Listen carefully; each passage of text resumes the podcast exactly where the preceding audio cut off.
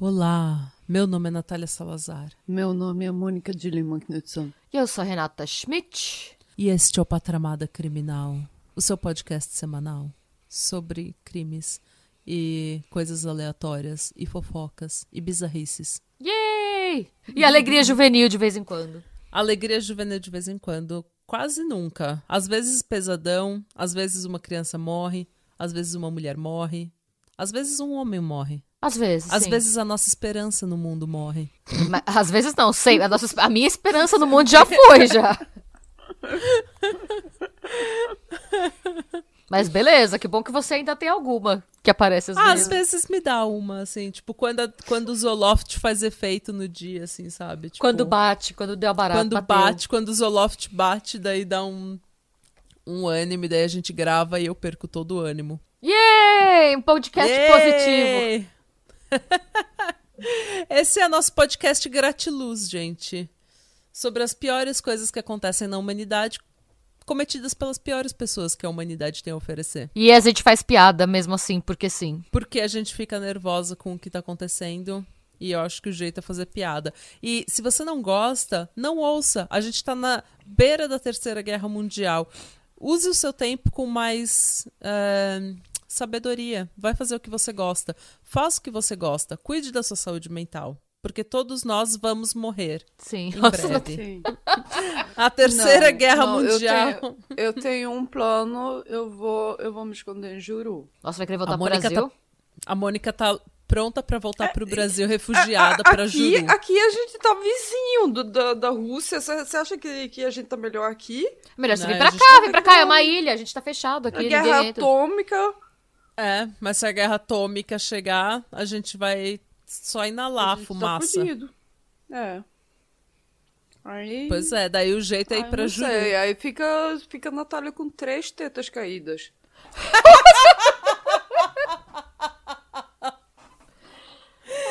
Resultados da bomba atômica. Agora eu vou fazer piada com a minha, te- com a minha terceira teta. Lembra quando a Angela Bimar- Bismarck queria pôr uma terceira teta? Isso Ela pôs uma é um- prótese, lembra? Pra fazer uma. Tipo um uma cosplay. terceira teta? É, então. Eu acho chique. Boas ideias, né? Cheer Natália. É, gente, nós estamos. As três estão cansadas, então a gente precisa já se desculpar pelas besteiras que a gente vai fazer enquanto a gente boceja. Que a gente vai falar enquanto a gente boceja durante o episódio, tá bom? Tá. Obrigada. Mas é, hoje a gente vai falar do nosso assunto favorito, que é homem cis hétero podre. Ai, de novo. Pois é. Gente, vocês conhecem o Josh Duggar? Não. Sim. Então, o Josh Duggar, pra quem não conhece, Eu não conheço pessoalmente, graças a Deus. Ela vai a Mônica sair da mas cadeira. A Mônica levanta da cadeira. Não quero gravar, não. Eu odeio esse homem. Eu nasci nesse lugar. A Mônica já começa, ah, esse episódio é muito chato, eu não queria estar aqui. Eu estou extremamente revoltada, eu não gosto desse caso, eu não gosto deste homem. Mas nada contra você, Natália. Nada contra Natália, você, nada contra Natália, mas você, eu não gosto desse homem mesmo, não. Ele é muito bosta. Gente, mas, Mas esse esse cara, ele é ele é foda. Mas vocês vão entender no final por que que eu quis fazer esse episódio. Ele, ele nasceu produto de uma cultura extremamente tóxica que eu acho que a gente é meio que ensinada a simplesmente aceitar e respeitar e que talvez a gente precise muito questionar. Então, é por isso que eu queria falar desse caso, porque, enfim. O Josh Duggar, coloquem ele no Google pra vocês verem. Não sei. É D-U-G-G-A-R. Josh Duggar. Tá. Ele tem cara de mamãe me bate. O que é que mamãe me bate? É tipo quando ele, você fala, é cara de me bate. Tem gente que tem, tem gente que tem cara de me bate. Tipo, você olha pra pessoa e você quer bater nela. Tá. A vibe, a Ele vibe dele me lembra do, do Josh Powell, que matou a Susan Powell. Isso, ele tem uma. Talvez seja um problema de Josh. É, esse é o cara que ele era apresentador, é isso? Não. Ué. Eu vou explicar pra vocês quem que ele é. Ah. É, o Josh Duggar é o filho mais velho da família Duggar. E a família Duggar é uma família americana do Arkansas que ficou famosa nos Estados Unidos e no mundo depois que eles começaram a aparecer em reality shows do TLC, aquele canal a cabo. Que só tem os Ah, eu amo o TLC. só- eu amo, mas assim, é só programa bosta. Isso porque TLC significa The Learning Channel, que é tipo um Nossa, gente, canal do aprendizado. Quando você falou isso, eu achei que você tava sendo irônica quando, você quando a gente tava conversando no nosso chat, você falou The Learning Channel. The Learning Channel, Eu, não. eu não sabia que era o é. significado real. Channel. Eu achei que você tava sendo irônica, tipo, porque É, pois é. eles não ensinam Porque nada, só gente. É só programa trash. É só programa trash. É tipo, programa Meu Casamento Cigano, é, Kate and Eight, não, como é? John and Kate plus Eight, sobre a mulher que tem oito filhos.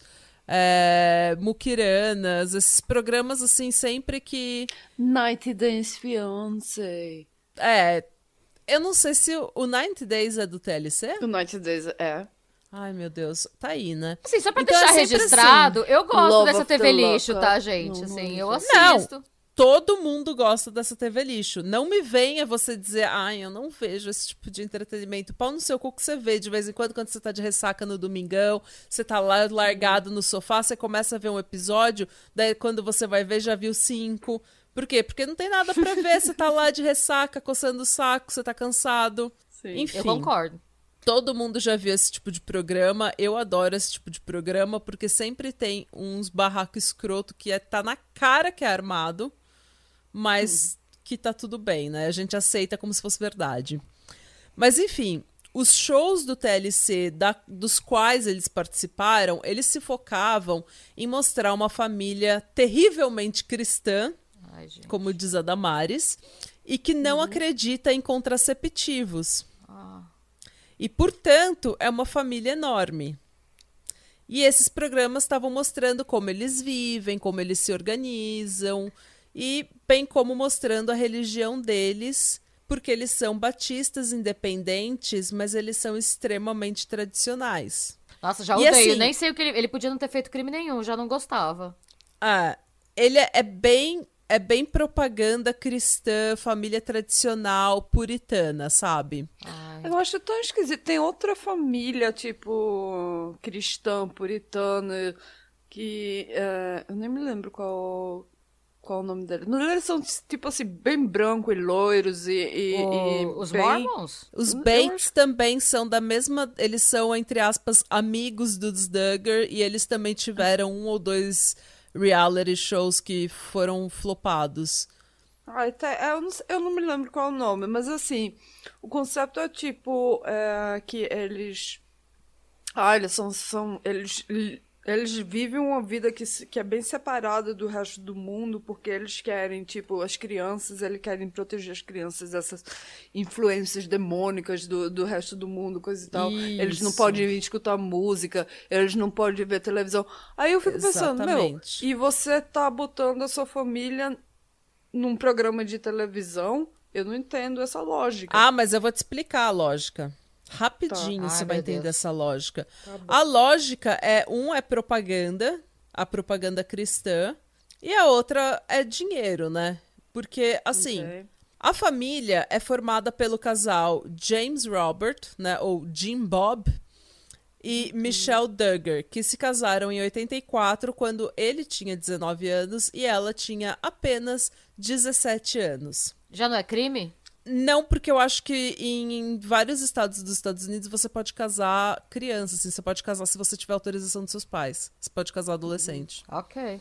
Quando eles se casaram, na verdade, eles usavam contraceptivos, ela tomava pílula, mas depois que ela teve um aborto espontâneo, o médico falou: olha, alguns tipos de contraceptivos podem causar abortos espontâneos. E foi quando ela e o Jim Bob decidiram que eles iam parar completamente de usar a pílula ou qualquer contraceptivo e deixar Deus decidir quantas bênçãos eles teriam. Tô lembrando da. é, lembrei da família morando no ônibus lá, que também se recusava. é, ah, Exatamente, da Yates. É, da criança é. carpinteira, sabe? Ah, Nossa, e essa família Duggar, eles são total família carpin- é, da criança carpinteira. Família- é. Porque assim, Ai. antes da fama, eles tinham alguns business. É, tipo, eles tinham uma concessionária de carros usados. Os dois são agentes imobiliários licenciados, mas ela nunca exerceu a profissão. Claro que não. E então, mas assim, mesmo o Jim Bob, na verdade, ele foi membro da House of Representatives, que é tipo a Assembleia Legislativa do estado do Arkansas, de 99 a 2002.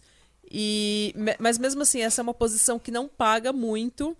Então, assim, eles não tinham de forma nenhuma condições financeiras de ter a quantidade de filhos Que que, eles eles viriam ter, viriam a ter. Então, no primeiro show, você vê, por exemplo, que é uma casa extremamente pequena para a quantidade de gente que tem lá. Ela é bem bagunçada porque ela não tem espaço e tem muita gente que falava que tipo era uma casa assim que até fedia porque não tinha, não dava conta de limpar. E essa casa tinha dois banheiros para 16 pessoas. Eita. Exatamente, porque o primeiro show, senhoras e senhores, se chamava 14 Children and Pregnant Again. Tipo, 14, 14 crianças e grávida crianças? de novo.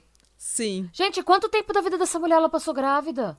Pensa em O anos. tempo Ca- todo. O tempo todo. O tempo todo. Ela era, tipo, na verdade, para... vocês vocês já ouviram falar de breeding fetish?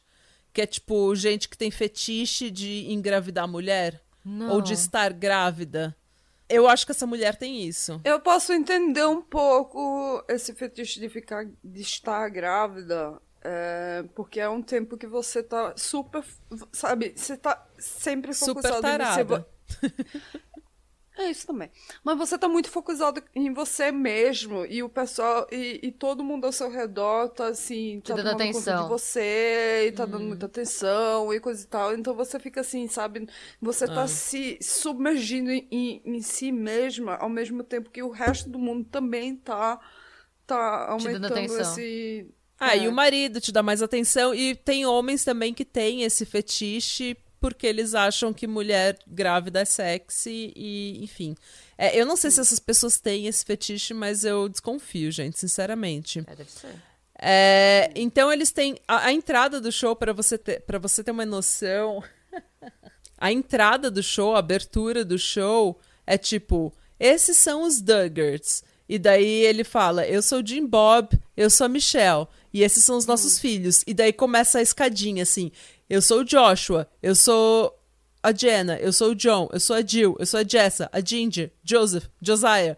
E tipo, sim, É tudo com todos J. é tudo com J. Inclusive Ginger, que normalmente se escreve com G, eles escreveram Ai, com que J. brega! Eita, que brega. Extremamente brega. Tem uma menina que chama Joy Anna, não Joana. Joy Joanna. Anna. Joy Anna. É porque ela é a Ana da Alegria. A Ana Alegre. É, e daí tem Jason, James, Justin, Jackson, Johanna, Jennifer, Jordan, Josie, Jubilee. Jubilee. Gente, Billy. Que merda. Sério, gente, é triste. É muito triste, gente. É, e daí. E assim, é um puta freak show, né? Porque são 14 crianças naquela casa e você percebe que a qualidade de vida dessas crianças não são das melhores.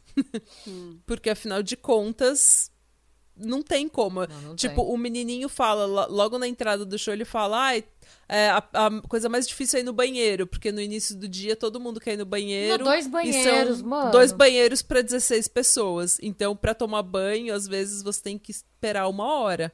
Então, tipo, a qualidade de vida dessas crianças é extremamente afetada. E você tá pensando, Natália, como que eles cuidavam dessas crianças? Eles cuidavam dessas crianças, Natália? Não, eles não Ah. Mas eu imagino Eu vou que, explicar que por com quê. tantas crianças você começa a botar Uma cuidar da outra. pra tomar cuidado. É. Exatamente. O- Bota, Era bota o grande pra exatamente tomar isso. conta do pequeno. Era exatamente isso que eles faziam. Eles tinham um sistema de buddies, ou um sistema de camaradas, assim, de colegas, que era os mais velhos cuidavam dos mais jovens. E se você fosse grande o suficiente para não precisar de ajuda dos mais velhos, significava que você já podia pegar um mais novo para cuidar. Nossa, gente. Que infância Ou da seja, hora, né? infância roubada total. Essas crianças, elas, você vê assim, eles eles mostram as imagens desse, né, do eh, 14 Children and Pregnant, que é tipo ela gigante de grávida e as crianças tipo cuidando assim dos menores, mandando escovar o dente, ajudando a pentear o cabelo, a se trocar, a servir o café da manhã. Então assim, você tem com 8, 9 anos, você tem responsabilidade pelos seus irmãos de 3, 5 anos. Ai, meu. É total infância roubada, assim. É. Eles também usam um negócio chamado blanket training, que é quando eles deixam. É uma prática extremamente controversa e que eu jamais apoiaria, mas que é assim: você coloca um Já cobertor no chão.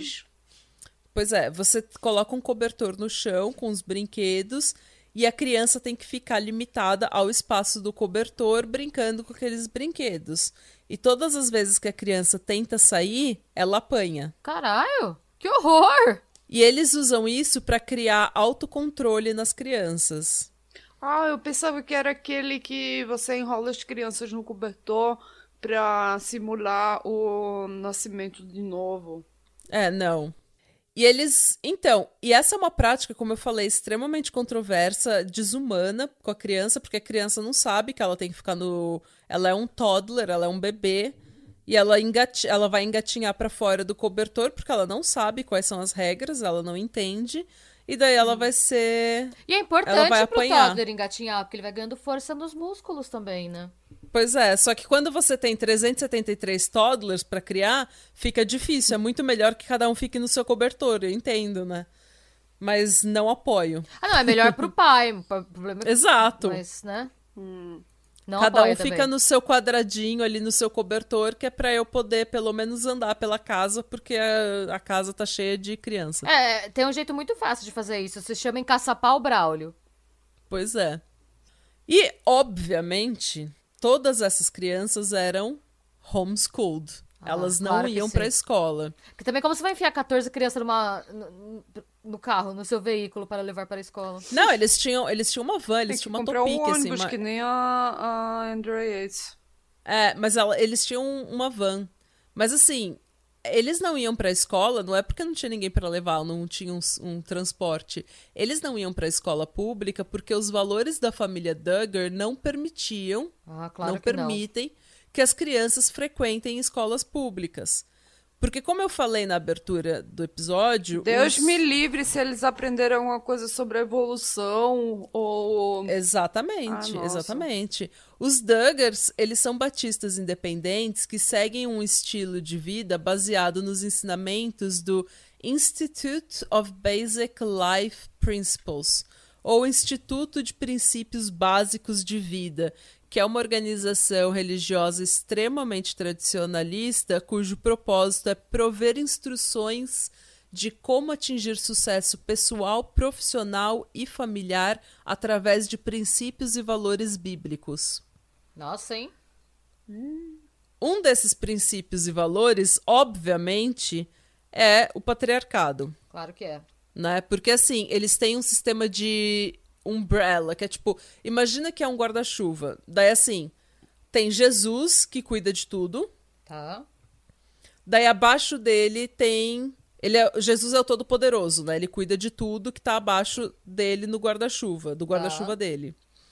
Daí, em- abaixo de Jesus tem o homem, Ah, claro que tá. Abaixo de. exatamente, Beleza. né? E daí abaixo do homem a esposa e abaixo da esposa ou a mulher ou a- e abaixo dela as crianças. Isso até os filhos crescerem, né? Porque daí os filhos se tornam mais, entre aspas, poderosos do que a mãe, porque eles que vão cuidar da mãe e das irmãs. Eles são os homens da casa junto com o pai e os homens só se são só se submetem para Jesus. Ok. Então é uma coisa bem assim estruturada no patriarcado em que as mulheres são esperadas serem elas são é, espera-se que elas sejam extremamente submissas aos homens da casa. Já não gostei. Pois é, já. Não é que tivesse péssima- bom antes, mas agora parece. Algumas famílias, é, as meninas podem estudar, algumas, sabe, tipo, essas tarefas de, assim, de mulher, sabe? Tipo. Você pode fazer corte e costura, ponto cruz. É, ou você pode. Você pode ser é, enfermeira ou professora de escola primária, sabe? Esses- essas coisas bem tradicionais, assim. Mas eles têm várias pregações do que acontece quando uma mulher trabalha fora do lar. Nossa. tipo, Mas não como é ela vai trabalhar como incentivado. professora se as crianças não podem ir pra escola porque é muito perigoso pra, É, Não, mas ela é um adulto, né? delas. Ah, Mas ela é um adulto, ela é uma pessoa adulta. E ela também já teve todo, ela já tá formada dentro da igreja, ela já tá formada dentro desses princípios. Então, ela pode, entre aspas, sair pro mundo. Mas é aquela coisa bem tradicional, assim, tipo, mulher não não é incentivada a trabalhar. E se é incentivada a trabalhar, se ela pode trabalhar ou estudar ou sair de casa, é até ela arrumar um homem, porque daí ela, obviamente, ela vai ficar grávida. Entendeu? E daí ela vai cuidar dos filhos. Então, basicamente, porque- a mulher trabalhar fora é uma opção caso ela esteja encalhada. Exato. E se a mulher for infertil? infértil, ela. Daí eu não sei como é que eles fazem isso. É, Eu não sei, sinceramente, o que, que eles. Ah, que que ela eles deve, sugerem. provavelmente ela deve adotar. É, provavelmente eles devem fazer alguma coisa. Porque ter filhos é, é bem É tudo, essencial. é a vida, né? É. Então, Ok. assim, é, é um sistema extremamente patriarcal, como eu falei. As mulheres usam saias abaixo do joelho. E elas são proibidas de mostrar o ombro ou a parte de cima dos braços. E, obviamente, que elas são proibidas de usarem qualquer decote ou maquiagem ou pintar cabelo, essas coisas assim, porque esse tipo de coisa elas são consideradas é, sensuais. Nossa, isso é aquela galera que vê sensualidade em tudo, né? Porque tá tão. É. É. É tão É tão- privada Aí das fica- coisas. Aí fica assim, sabe? Se você é uma pessoa que, que, que vê tentação em tudo, o problema não é o mundo cheio de tentação. É você que fica. Então, é por isso que eu queria fazer esse, esse episódio, porque no Brasil a gente também tem algumas igrejas cristãs que seguem essa linha. E eu tô falando igrejas cristãs, por exemplo, algumas Assembleias de Deus ou algumas outras denominações que são super tradicionais, porque essas são as que eu conheço. Mas provavelmente tem várias outras religiões também que são, tipo Mormon ou Testemunha de Jeová, não sei, assim, eu, não, eu, eu tô falando da minha experiência. A minha experiência é com a igreja cristã, porque foi nela que eu cresci. Eu não posso falar de- do que, que acontece em outras religiões, porque eu nunca frequentei nenhuma igreja de outras religiões, só catolicismo e, e igreja evangélica pentecostal. Então, assim, mas eles são extremamente. Tipo, a mulher ela não pode ter vaidade, porque se ela tiver vaidade, ou se ela mostrar mais, sabe, um decote, ou se ela mostrar mais pele, assim, ela tá sendo uma mulher sensual. E uma mulher sensual é tida como uma mulher que não se dá o respeito, é uma mulher rebelde, é uma mulher que não segue as regras do pai e não segue as regras da igreja e que, portanto, ela não é, não é interessante casar com essa mulher porque ela não vai seguir as suas regras. Poderosa. Rainha do funk. então, mas é isso. Então, assim. Já não é... gostei. Uma estrela. É, eu acho esse estilo de vida bem. Assim. complicado. E você vê no, no 14 Children and Pregnant Again, eu juro, gente, as crianças elas estão tudo vestidas igual a primeira temporada das Chiquititas, lembra? Sério? As crianças estão vestidas igual as Chiquititas, com um vestido xadrez, assim, feito em casa, é, até, o, até o tornozelo. Ai, gente, que bad. E, e umas camisetas, assim, sabe? Tipo, é bem, é bem bad. Todas elas estão vestidas praticamente iguais. Bom, tá praticamente um orfanato raio de luz, né? É raio tá de luz? total. É, era o raio de luz. Tá total, porque tem 300 crianças naquele orfanato e cada elas cuidam uma das outras, é como se nem tivesse pai. E não tem nem a professorinha. É a profe- Não é a professora Helena, porque isso é carrossel, né? É, É a Carol. eu não tem acho. nem a Carol, né?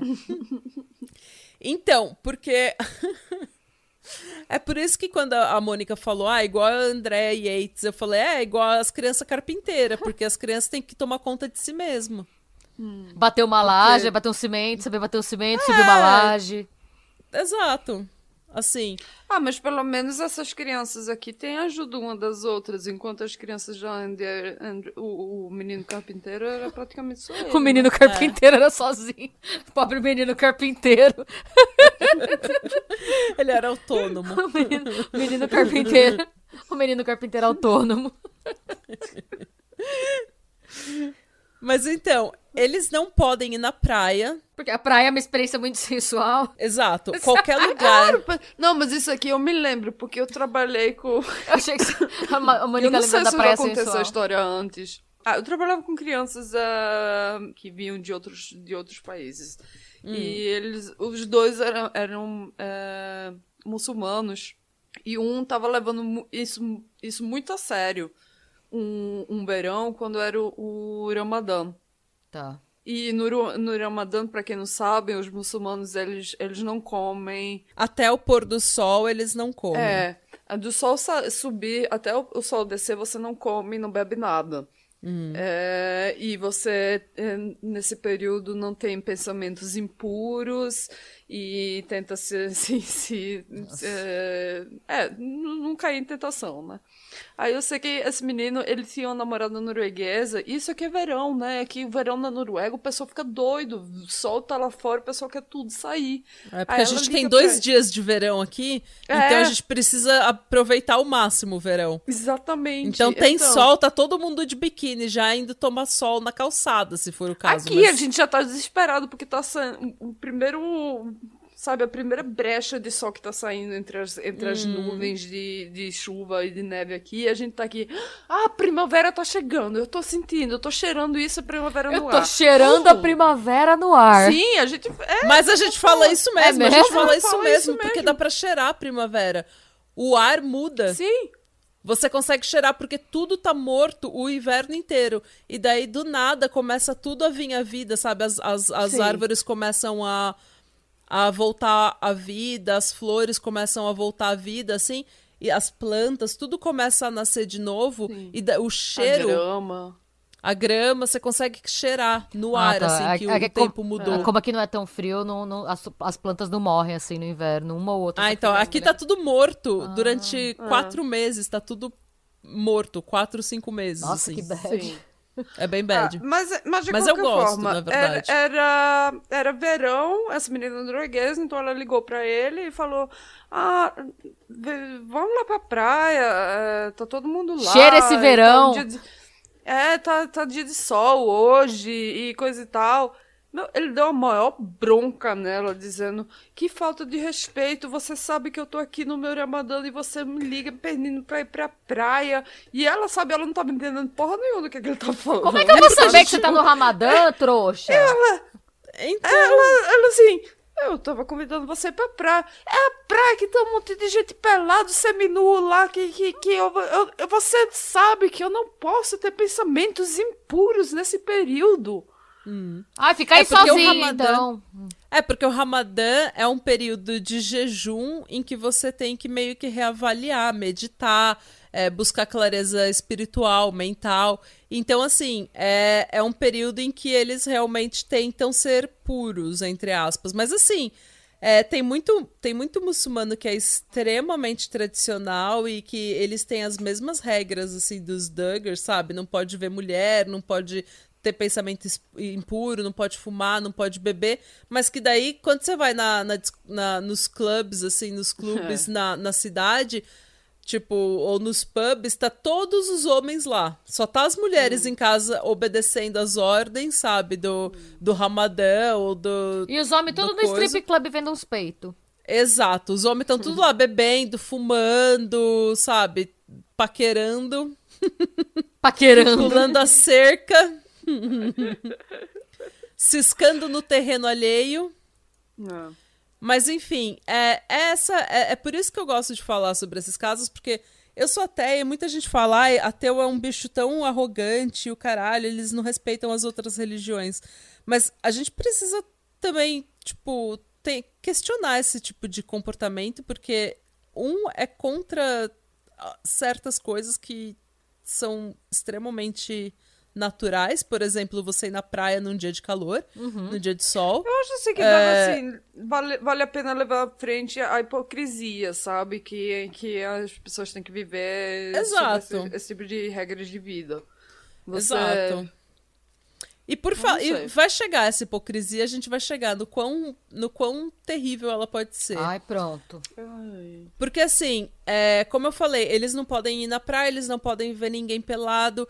Pra vocês terem uma ideia, quando eles estão na rua, quando eles estão assim, fora de casa, e a os pais veem alguma coisa, ou uma mulher que tá, entre aspas, se expondo demais, ou um outdoor, ou um comercial, um pôster, sabe, de cerveja, alguma coisa assim, eles falam Nike.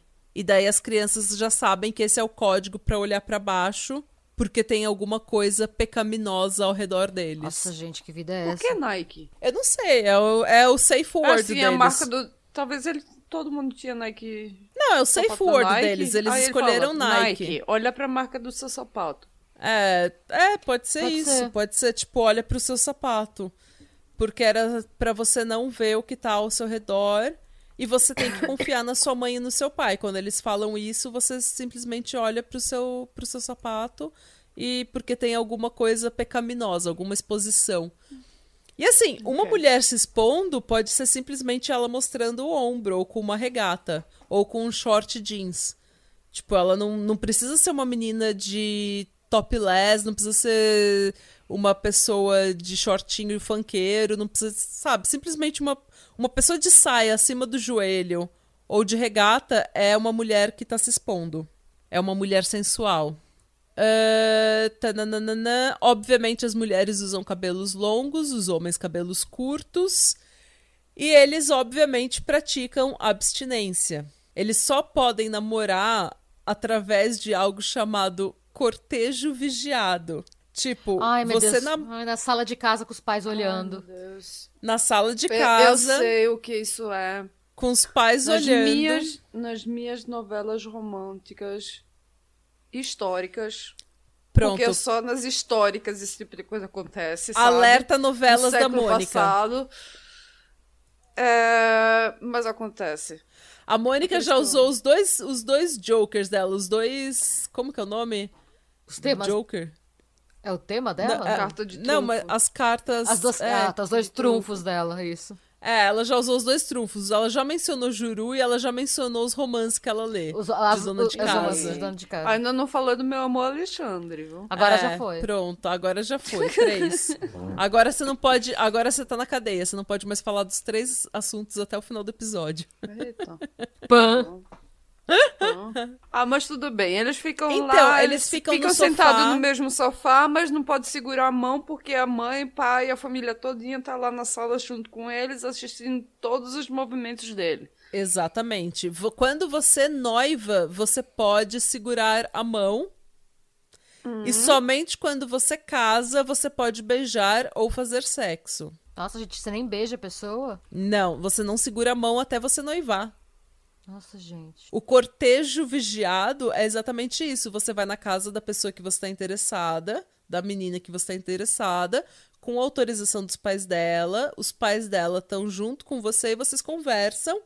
E é assim que você decide se casar. Você não beija, você não cheira, você não morde, você não pega, você não apalpa.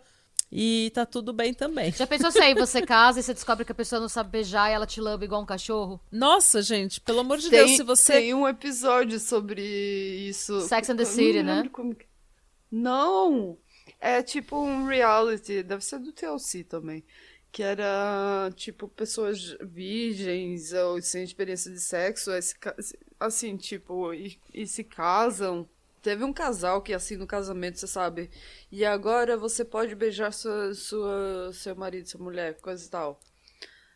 E ele parece que ele tá tentando comer a cara dela. Ele Ai, tá tentando. nojo, eu não sei se ele tá, ele tá tentando, tipo, morder e lamber ao mesmo tempo, sabe? E Ah. ela, sabe? E ela também é tão. Ela também é super inexperiente, quer dizer que ela fica lá. Sabe Nossa. aquele, aquele, aquele, sabe, awkward. é, isso, eu tô me sentindo um pouco esquisita. Eu não tô muito confortável com essa situação, mas eu também não sei o que fazer, então. É isso que é um beijo. Ah.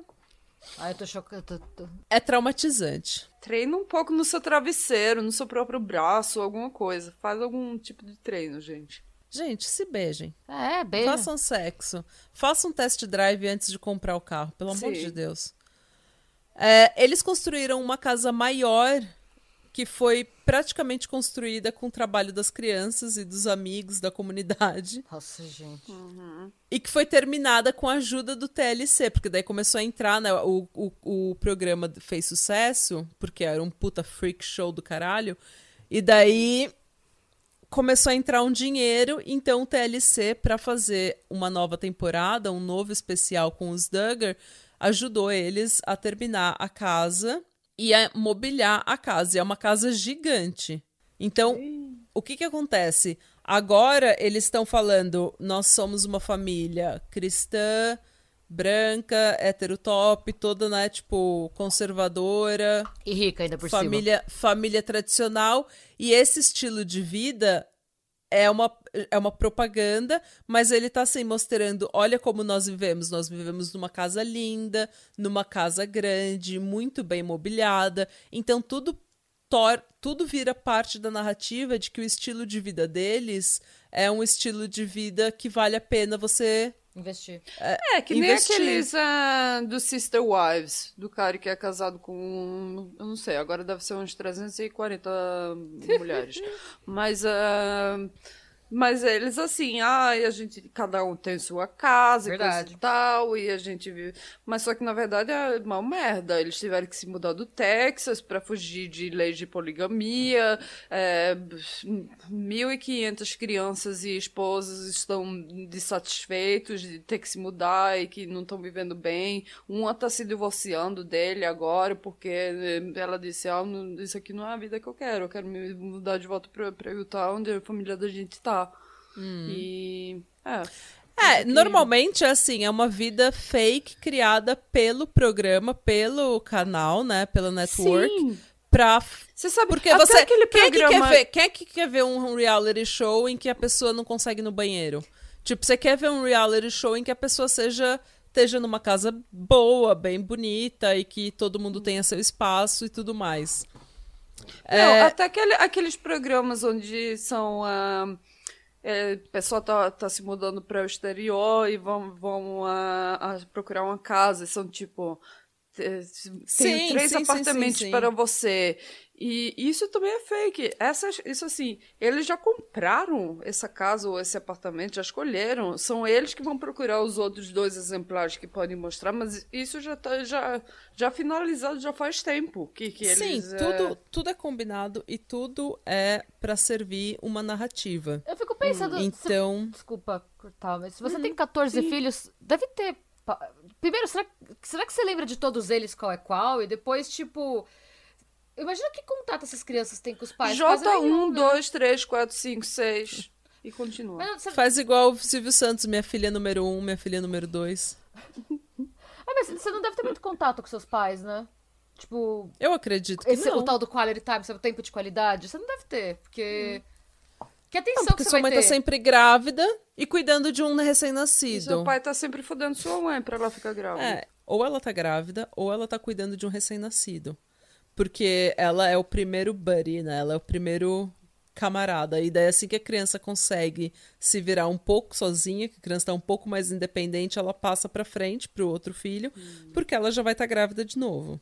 Então, assim, é, é bem bizarro. Não, é surreal mesmo, é surreal. Eu fico É pensando surreal, você não tem tempo com seus filhos, não, não, não existe tempo o suficiente no mundo pra você cuidar da casa, lavar a roupa de todas as crianças, organizar comida.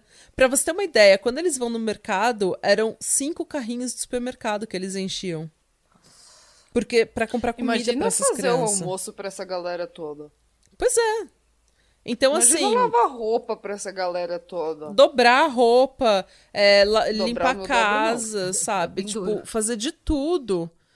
Então, e daí em 2006 eles fizeram um programa chamado 16 Children and Moving In, que era 16 crianças, porque eles já estavam na criança número Eu 16. tava parada no 14 já achando um absurdo e ainda inventaram de enfiar mais duas crianças. Então, quando eles fizeram 14 Children and Pregnant Again, ela estava grávida com a 15 Agora eles já estão, em 2006, eles já estão com 16 filhos e é esse show de, é, 16 Children and Moving In é sobre eles mu- se mudando para casa nova.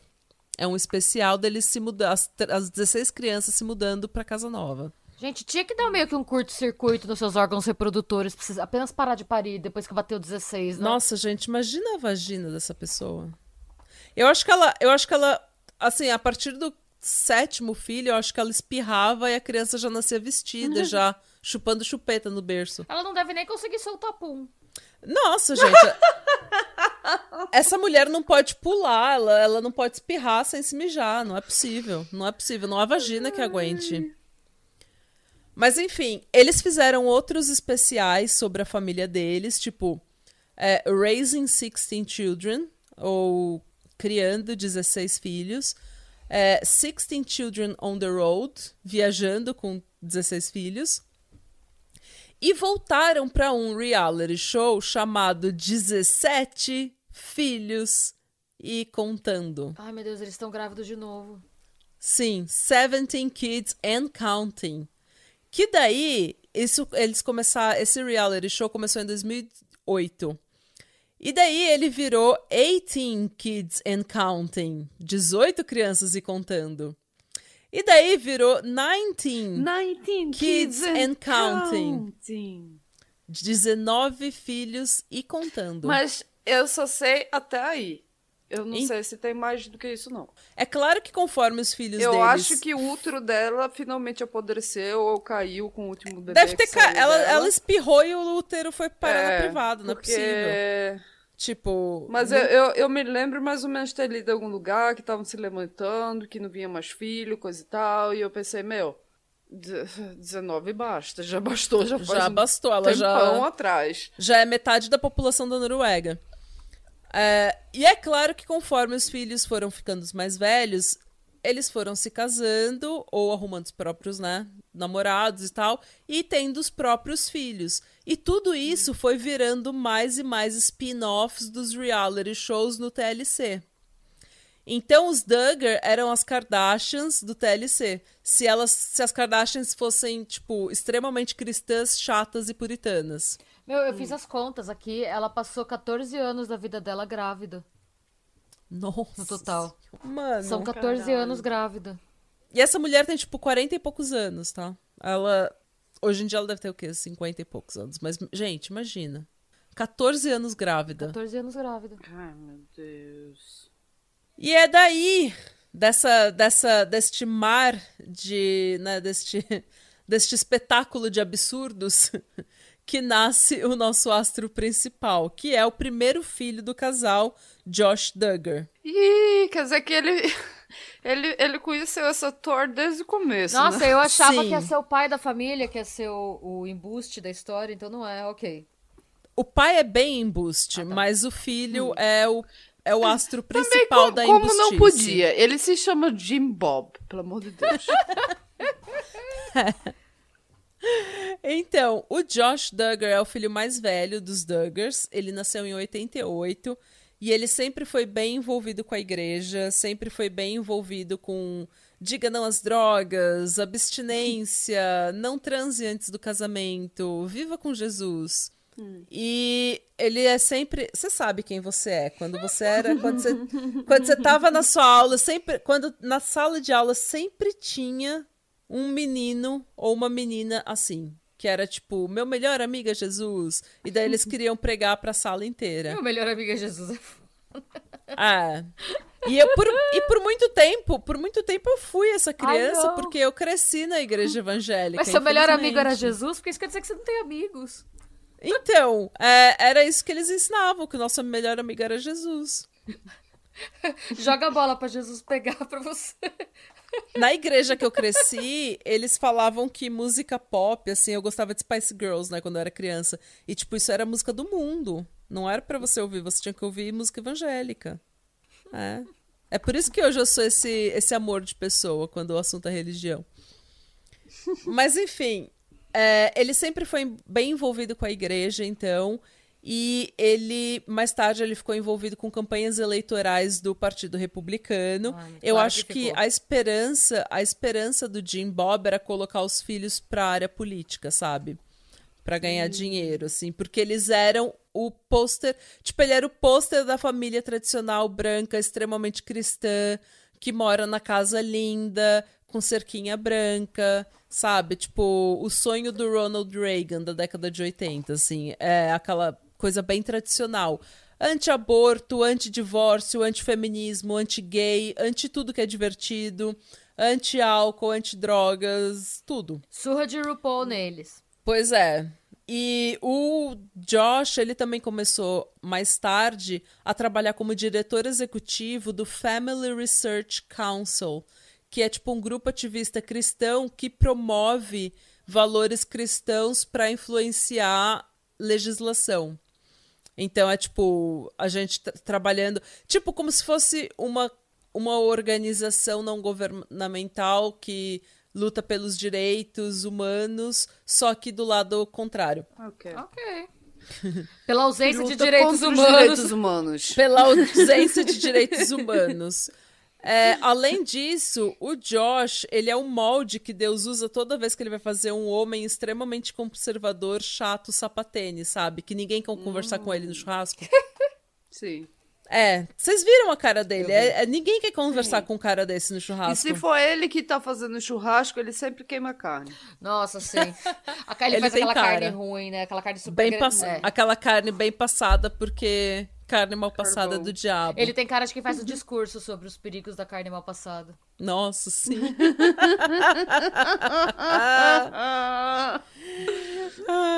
E daí a gente vai pra 2006.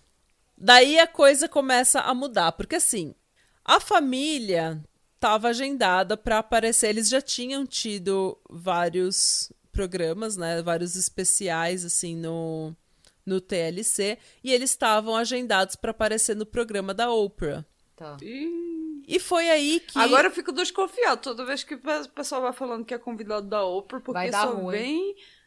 É, ultima, é, só tem dado ruim. Ultimamente vem à tona todo mundo. Aí vem as histórias horríveis e no meio da história vem. E foram convidados da Oprah. Ah, eu fico. Então, é mais ou menos isso, ó, porque quando eles estavam agendados para aparecer na Oprah, a Harpo Studios, que era quem onde a Oprah filmava em Chicago, recebeu um É a- e-mail. É a, firma de produção dela mesmo. né? Isso. Ela, eles receberam um e-mail dizendo que o Josh tinha um passado um tanto quanto politicamente incorreto quando o assunto era assédio e abuso sexual. A Harpo, então, ligou para o Departamento de Recursos Humanos do Arkansas, que é tipo para fazer investigação a respeito de família, esse tipo de coisa. E eles abriram uma investigação policial onde foi revelado que entre 2002 e 2003 o Josh tinha tido alguns problemas na adolescência e que os membros da família dele tinham perdoado ele e se sentiam confortáveis e seguros ao redor dele. Uhum. E os crimes já tinham prescrito, então ninguém foi preso. Mesmo assim, mesmo a, a, a Oprah, né, a Harpo Studios, denunciando e ele estando sob investigação policial, o TLC continuou com os. deu, a, deu o ok em todos os projetos, né? 17 kids, 18 kids, 19 kids. E esses programas ficaram no ar até 2015. Porque em 2015, a In Touch Magazine conseguiu os relatórios policiais da investigação que ocorreu em 2006. Hum. E porque eles têm nos Estados Unidos o Freedom of Information Act, que é quando um caso está fechado, assim, e você tinha documentos que antes estavam selados pelo governo, você pode solicitar esses documentos porque eles têm que ser revelados inteiramente ou parcialmente para o público. Então, a In Touch Magazine, sabendo do que tinha acontecido em 2006, foi lá e, através do Freedom of Information Act, solicitou para a polícia todos os relatórios policiais dessa investigação. Tá. E eles escreveram um artigo contando absolutamente tudo que estava nesses relatórios. Nesses relatórios, o Jim Bob admite que o Josh molestou quatro das irmãs mais novas. Das irmãs! Nossa! Eu, eu, quatro? E uma babá. uma! Não. E uma babá? E uma babá, tipo, essas adolescentes que cuidam de Devia ser a babá sabe? das outras crianças. Isso.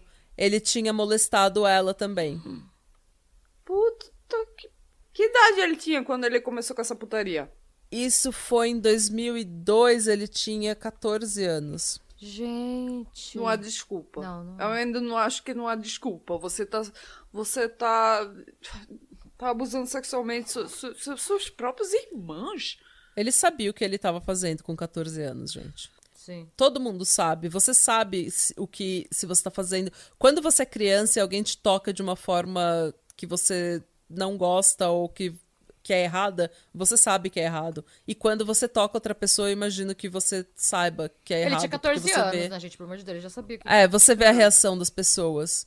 E como é que o Jim Bob aceita isso, sabendo que ele tá molestando... Quem deixa ele cuidando de criança depois disso? Gente, como que a gente aceita isso? Como que... Porque homem é...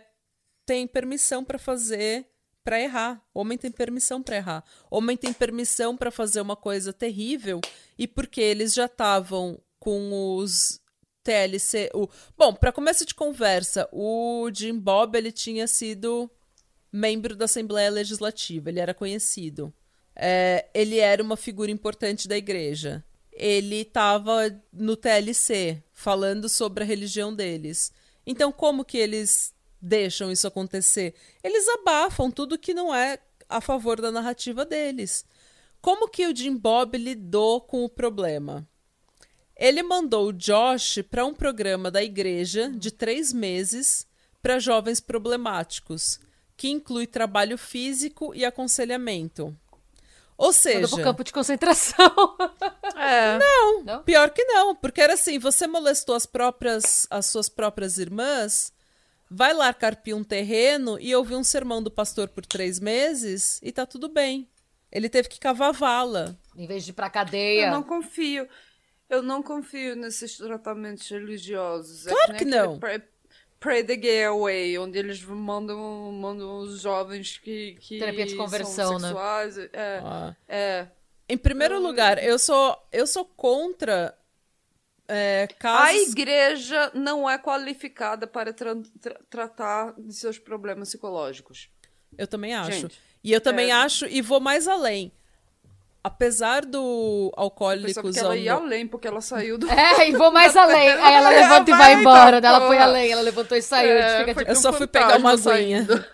Só fui pegar uma aguinha. E tem mais, eu vou mais além ainda. Os programas para tratamento de dependentes químicos, tipo alcoólatras anônimos, narcóticos anônimos, ou para, sabe, esses programas de igreja. Eu já, part... eu já vi programas de igreja em que todo todo mundo é, entre aspas, aceito, e eles vão lá, e eles te pegam quando você está usando droga, e você está extremamente fudido, se achando um merda, e daí eles te pegam, né, e te ajudam a se recuperar. O meu problema com esse tipo de tratamento é que você, você pega uma pessoa no estado mais vulnerável da vida dela e você fala, venha para a minha igreja, e você torna ela membro da sua igreja. E isso eu quero também falar que isso não é só é, organizações é, de, de, de, igrejas. Os alcoólatras anônimos, os narcóticos anônimos também eles, fazem isso. Eles também fazem isso. Eles vivem no mesmo princípio de Ah, tipo, achar Jesus pra, pra salvar você do seu, do seu vício. É, o que os alcoólatras anônimos falam, e os narcóticos anônimos, eles falam que você tem. Não interessa em que Deus você acredite, em qual religião você acredita, você precisa acreditar que há algo maior do que você. E eles fazem todo. E normalmente eles estão ligados à filosofia cristã. Sim. Então, assim, Sim. é é você a crítica inclusive dos alcoólatras do AA, né, e do NA é que você pega a pessoa no estado mais vulnerável e você converte ela. Mas é claro Sim. que naquele estado ela vai se converter, porque ela tá desesperada para aceitar qualquer coisa, Sim. qualquer, ela não ela tá quer ser salvada e vem uma instituição que tá dizendo eu posso te ajudar, eu posso eu te salvar. salvar. Só que para isso também você tá sendo indoctrinado em uma religião e você tá crescendo fazendo a, a religião crescer. Então, essa, essa é a crítica dos alcoólatras anônimos. E também esse tipo de terapia, a taxa de sucesso, ela não é. É 30%. A taxa de sucesso é, é bem, é bem baixa. É bem baixa. Então, existem organizações é, ateias, inclusive, questionando se justamente o fato de você ter que ter alguém maior do que você, saber que existe uma força maior do que você, não é uma das causas sabe? De você entregar o tipo, ai, ah, você se entrega para o universo ou para Deus, como se você não tivesse nenhuma responsabilidade sobre a sua vida. Então, eu fiz é, no começo do ano aquele treinamento. É um negócio que dá até, se alguém quiser fazer, é de graça. Tem um aplicativo que você fica um mês sem beber nada, né? Uhum. E eles contam um pouco, e assim, você fica um mês sem tomar nada de alcoólico, mas é, cada, a cada dia. Eu fiz isso uma vez. Sabe o que aconteceu? Hum. Eu fiquei grávida. Nossa, eu, eu não fiquei grávida. Pra mim, tá, tá, nem ando bebendo. Mas o que, é, que, que acontece? Você faz o programa e cada dia você ouve um, uma parte, tipo, uma explicação sobre a relação do ser humano com o álcool e dos programas de ajuda, hum. né? E eles falam hum. que os, os, alcool, os alcoólicos anônimos nasceu nos anos 30. E ele foi criado por homens brancos de classe média que estavam tendo muito problema com bebida é, e falam que a parte que foi benéfica foi e porque tem é, deu certo para algumas pessoas é porque é, foi uma oportunidade que os homens hétero encontraram de falar de sentimentos entre eles. Que é uma coisa que esse espaço hum, não existia. Sim. Mas que o formato que eles é, propõem não, tá, não é uma coisa muito condizente com a realidade, assim. Funciona para uhum. algumas pessoas, mas por outro lado, você tratando o, o é, você tratar o vício em álcool ou droga só com abstinência é tipo você tratar só um sintoma de uma doença. Então hoje a proposta que as uhum. pessoas dão para recuperação é muito mais você entender o que te leva a abusar de uma substância que faz com que você fique entorpecido.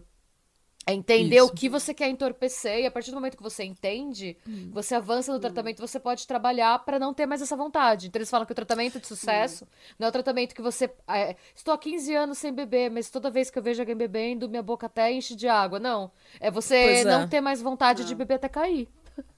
Não, exatamente. e assim, é, esse tipo de tratamento coloca você no centro do seu processo de cura. A, do seu processo de cura, a responsabilidade é sua e você Posso vai controlar o seu. Você vai aprender a controlar as suas emoções, o sua, as suas frustrações, as suas respostas ao, ao mundo.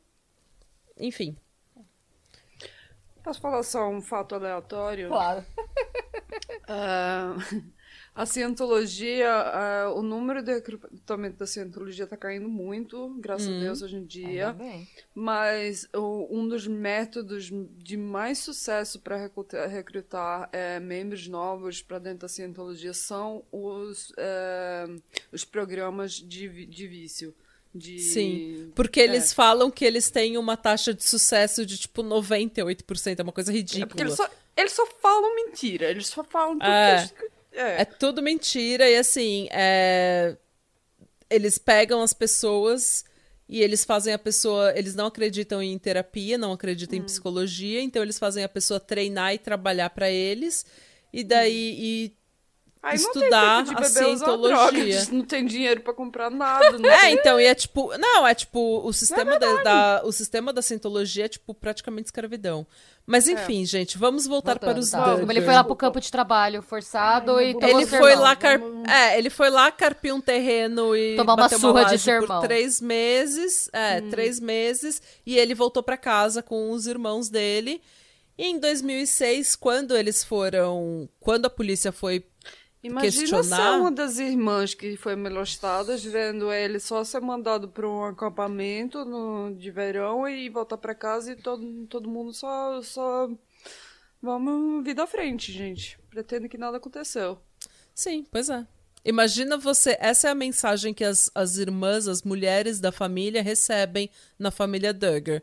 É, o seu irmão fez algo terrível e ele vai, a gente não aprova, então ele vai ter um tapinha assim no, na mão, sabe? Um, um puxãozinho de orelha e vocês vão ter que viver com eles depois, com ele depois dentro da mesma casa, porque você não tem valor. O que aconteceu com você não tem valor. O homem é o mais importante. Isso tá claro na filosofia deles. tô Eles pistola. deixam bem claro. Não é, um, não é um patriarcado velado, é um patriarcado muito bem explícito, muito bem doutrinado, tanto em homens quanto mulheres. Daí, em 2006, quando a polícia foi falar com o Jim Bob, com a Michelle, eles falaram com os outros membros da família e os membros da família, como eu falei, eles falaram que eles já tinham perdoado o Josh e que eles estavam confortáveis e seguros ao redor dele e que não tinha nenhum problema. E o crime tinha prescrito, então ninguém foi preso. É, quando ele voltou para casa em 2003, o pai dele levou ele para falar com um policial amigo chamado Joseph Hutchins, que era tipo o policial amigo cristão. Ah, vai falar com o meu filho que ele molestou minhas filhas, sabe? Essa foi a pena do Josh. Vai dar uma bronca nele, fala, não faça mais isso, tapinha na mão. Exatamente. O Josh confessou pro policial. E esse policial, anos mais tarde, ele foi preso por pornografia infantil. então, Muito. tipo, é, o- Que ajuda, hein? Muito Meu obrigada pelo seu Deus. auxílio, parceiro. E foi por causa dessa reunião, foi porque o Jim Bob levou o Josh pra falar com esse cara que era policial que o crime prescreveu. Porque eles têm três anos, abuso sexual você tem três anos no Arkansas, depois que um policial fica sabendo pra dar queixa. Puta merda. Então, quando a Harpo Studios denunciou em, 2000 de- em 2006 e a polícia foi investigar, o crime tinha prescrito porque em 2003 eles, eles tinham falado com o Joseph Hutchins e o Joseph Hutchins, por ser um amigo da família, não fez um relatório policial e não reportou para as autoridades que, Que deveriam nada, cuidar agora das ele deve estar pensando, agora eu tenho um camarada, a gente pode trocar os... Figurinha. Pois é. Ai, que nojo. E nada aconteceu, tipo, o fato de- desse policial ter sido preso com pornografia infantil não fez com que o crime pudesse ser denunciado de novo? Porque aí o cara tem um motivo pra. Não. Ai. Não. O que aconteceu? Em 2015, então, saiu esse artigo da In Touch falando, mostrando toda essa verdade para o público. E o TLC, obviamente, cancelou o, Muito bem, percam dinheiro. O, é, o 19 Filhos e Contando foi cancelado. E o. Ah, mas ele, ele também foram pressionados para cancelar a série porque começou a sair rumores sobre o que estava acontecendo e o público ficou assim, a gente não... A gente não vai mais tolerar esse tipo de coisa, É. né? Porque já tinha alguns. ele- Eles já eram uma família problemática. Eles já tinham recebido muitas críticas por ser anti-gay e o caralho a quatro. E daí agora vem é, esse tipo de relatório e fala que o menino molestou Quatro meninas, meninas. quatro, é, cinco meninas, quatro irmãs. E que os pais não fizeram absolutamente Hum. nada. pensando, os pais sabiam que- e não fizeram nada. Como tinha uma, uma produção de TV uma boa parte do ano lá e ninguém ficou sabendo de nada? Você acha que ninguém ficou sabendo então, de é nada? tô... é, esse foi o questionamento que eu queria levantar. Tipo, pro... Provavelmente o TLC ficou sabendo, mas eles ficaram muito populares nessa época. Então é tipo é a mesma coisa que acontece com as Kardashians. Você acha que não tem um monte de coisa acontecendo com as Kardashians que eles não. que a produção Nossa, ficou gente, sabendo mas não criança falou? sendo molestada é tão pesado, né? Imagina essas meninas, você sente que tá todo mundo vendo e ninguém faz nada. Porque a sua vida não vale o suficiente, sabe? Tipo, Ah. sei lá. Que bad. O Josh se afastou da, da organização cristã para a qual ele trabalhava, Por que né? será, Family né? Research Council. Obviamente. E ele declarou o seguinte: Ah, já sei que eu vou passar nervoso. 12 anos atrás, quando eu era um adolescente, eu agi de maneira imperdoável. E disso eu me arrependo muito e por isso eu tô extremamente envergonhado e eu peço desculpas. Eu machuquei pessoas, incluindo minha própria família e meus amigos mais próximos. Eu confessei isso pros meus pais, que Jogou pros pais que ainda. tomaram. É, eu confessei isso para os meus pais, que tomaram diversas, diversas medidas para me ajudar. É, manda- me mandou pra férias de verão e me ent- deixou, entrou em contato com outro pedófilo. Exatamente. Então foram várias, várias É, coisas que eles, Eles fizeram, tomaram né? várias medidas. A gente conversou com as autoridades, que é, na verdade, só o policial amigo da família que não fez um, um relatório. E eu confessei todos os meus crimes. Eu recebi todo o tratamento é, adequado e eu entendi que se eu continuasse nesse caminho, eu iria arruinar a minha vida. E a vida das suas irmãs que foram molestadas? Pois é. Não, elas não, elas não são os principais. As vítimas não são os principais personagens dessa história, infelizmente. Elas são tratadas como nada. Você vai ficar mais puta. Os pais, eles liberaram uma declaração dizendo que apesar deles nunca terem escolhido passar por esse momento tão difícil, cada membro da família deles foi essa, é, é, que isso, esse tipo de trauma aproximou mais a família Ah, e que cada membro da família se aproximou mais de Deus. É, teve gente que ficou mais, mais aproximada do Josh do que, do que eles queriam. Pois é. O Josh se aproximou muito mais de, de certas, certos familiares. Em 2015, o Josh ele já era casado com a Anna Duggar. É, eles, tinham, eles tinham se casado com uns 20 anos de idade, os dois. E durante todo esse tempo, a Ana ficou do lado dele e defendeu ele na mídia. Porque, assim, a Ana, ela já tinha quatro filhos com ele nessa época, em 2015.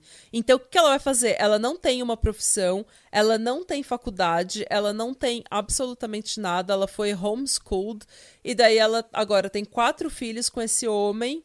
E pra mídia, ela declarou que ela já sabia o que tinha acontecido e que ela já tinha perdoado o Josh porque aconteceu dois anos antes dele, dele sequer se conhecerem. Então, assim, tipo. mas assim, Ela deu- será que não existe... Ela meteu um louco. Ai, faz tanto tempo, pra que falar disso, Mas será que sabe? não... É... Viajando aqui, pode ser que não, pode ser que sim, e que não... mas quem garante que ele não vai molestar as filhas, se ele tiver filha? Porque a gente já sabe que pra ele família não é um tabu, né? Não, Então, assim, ninguém garante. teoria, ninguém é, garante. porque Ela, ela tá... Mas esse tipo. É importante que a gente entenda que a Ana foi doutrinada desde criança que ela arrumaria um marido e ela teria os filhos e ela teria a família perfeita. Então, se elas. E, assim, divórcio nessa família é tipo. Absolutamente não. Divórcio é um tabu na É, religião. E mesmo, e mesmo que, não, não, que, que a gente não tivesse esse tabu contra divórcio, quando você tá. Você é uma mulher que não trabalha, que tá em casa com filhos, e você tá super dependente do seu homem. Você, Sim. você não sabe, você não tem. Você não tem. Você não tem condições de sair do relacionamento, não tem dinheiro para pagar por nada, você não, você não tem é, conheci- conhecimento, ou você não sabe, você não trabalha, não sabe como, como vai sair para lá achar algum trabalho. É, Você é não sabe difícil, como você o mundo se sente funciona. Você É, não sabe você como o mundo funciona. Você vai da casa do seu pai. você se sente sem poder de fazer nada, porque você é, você se sente uma, como é que se chama uma pessoa que é sequestrado? Refém. Você se sente como um refém. Não, e, e assim, não só refém financeiramente, mas porque na religião é tão tabu se divorciar, ele- a igreja inteira podia simplesmente se voltar contra ela. Ela tem medo disso, obviamente. Porque assim, Ele, a igreja toda podia falar: você devia ter perdoado seu marido, você devia ter apoiado seu marido. Ele era uma criança quando ele fez isso, ele só tinha 14 anos. E sabe, tipo, você tem que ficar do lado do seu marido para bem, pro bem ou pro mal, assim, tipo, na saúde e na doença. Então, Fora isso, ela também tem toda a indoutrinação dela e ela também tem toda a vergonha que isso traz. Ela tá saindo em rede nacional, gente. Os Estados Unidos inteiro, o mundo inteiro que acompanha esse show, tá sabendo que o marido dela molestou quatro irmãs e uma babá. O pai dos filhos dela. Como que você explica pro mundo que você tem quatro filhos com essa pessoa? Não, Agora, vocês querem ficar mais putas? Mas eu sei que eu vou ficar mesmo assim, então vamos, vamos em frente. A gente, a gente assinou um contrato, né, Renata? assinou um contrato, tá bom, vai. É. Eu nasci nesse maldito lugar. Duas das irmãs, a Jill e a Jessa, elas eram duas vítimas do Josh. E elas fizeram uma verdadeira campanha indo em programas de televisão defender o irmão, dizendo que ele era um bom menino e que ele tinha errado. Elas disseram para todo mundo que o que tinha acontecido. Elas não sabiam exatamente o que tinha acontecido até os pais delas explicarem que aquilo era errado e que elas não se sentiam vítimas e que elas também perdoavam o Josh e que o que a mídia estava fazendo era aumentando, exagerando o que tinha acontecido e vitimizando as duas novamente e que o trauma agora Não. O que aconteceu foi seus pais estão diminuindo. Diminu, como é que se chama? Diminuindo. Minimizando o que, o que aconteceu. Minimizando o que aconteceu com vocês. Pra e, defender e... o filho. É.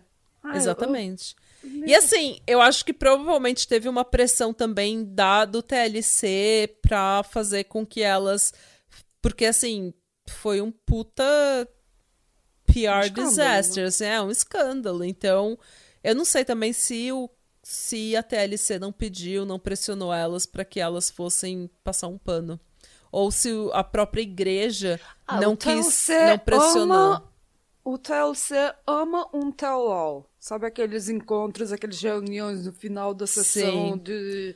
Eles amam fazer isso. E eu amo assistir. Não parem com isso, por favor. Eu acho que a própria igreja pressionou falar. elas para irem limpar, irem hum. limpar o nome, sabe? E a família também, porque eles estão perdendo Sim, dinheiro. a família e a igreja, porque a igreja, é, aquele programa inteiro era uma propaganda da família e da hum. igreja, da religião deles. Do estilo de vida, né? Exatamente. Né? Então, agora essa hipocrisia foi revelada e como é que fica? Então, e elas, inclusive, elas falam, ele era um menino que estava extremamente curioso porque ele tinha atingido a puberdade e ele fez algumas ele tomou algumas decisões erradas, ele cometeu alguns erros. Então, com a minha periquita. Com a minha periquita, exatamente. É, mas que ela, elas não achavam que ele devia ser chamado de child, eh, de child molester, assim, de pedófilo ou estuprador. Eu, sim, ele precisa ser chamado porque é isso que ele é. Sim, hum. ele é um estuprador. Ele estuprou pessoas. Eu também ele acho. é um estuprador mirim. E daí vem mais escândalo. Em 2015, também, no final do ano, hackers okay. liberaram. Eu acho que vocês lembram disso. Hackers liberaram a lista de membros de um site ah, chamado Ashley, Ashley Madison.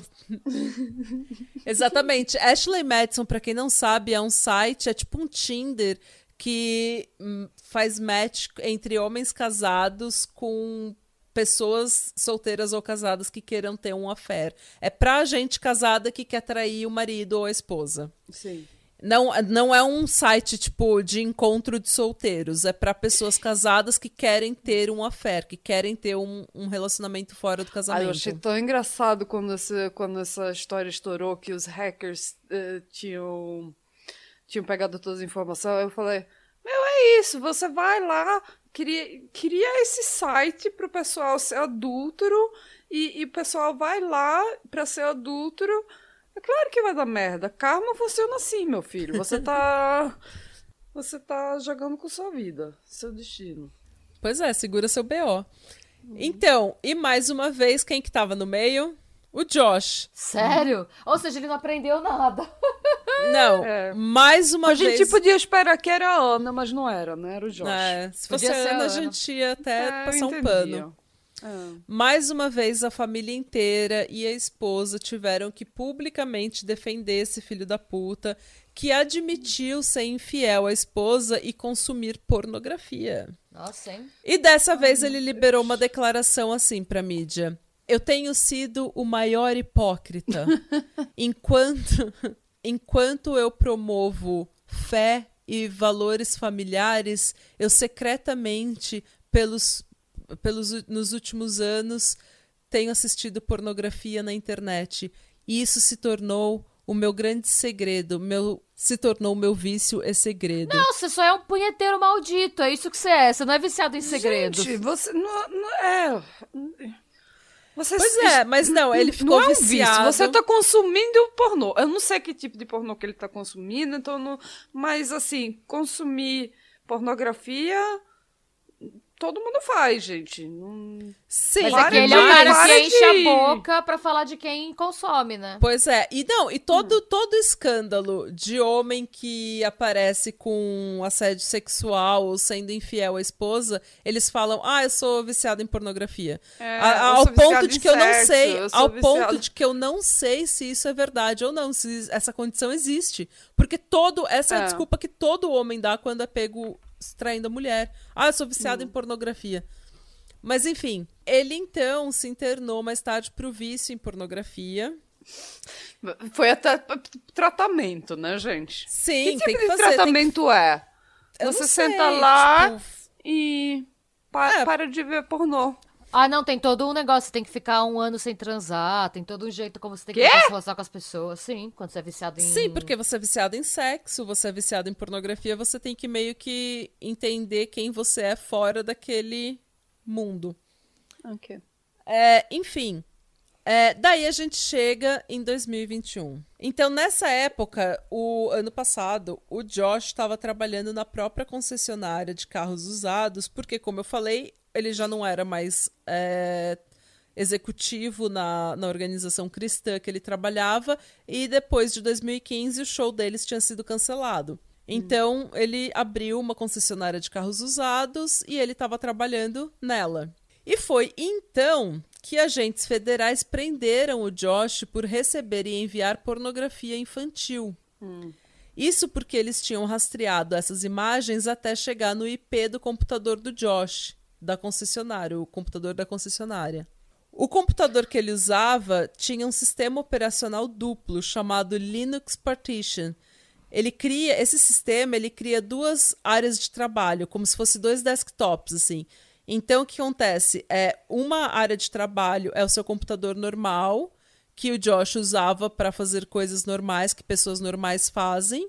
E quando você dá um reboot no computador e coloca uma senha, ele abre uma nova, um novo desktop, um, um- tipo como se fosse um computador É tipo completamente um- separado. Um, um, hard disk externo, mas só que no mesmo Isso, é tipo, é, discos, é tipo, é uma partição completamente diferente.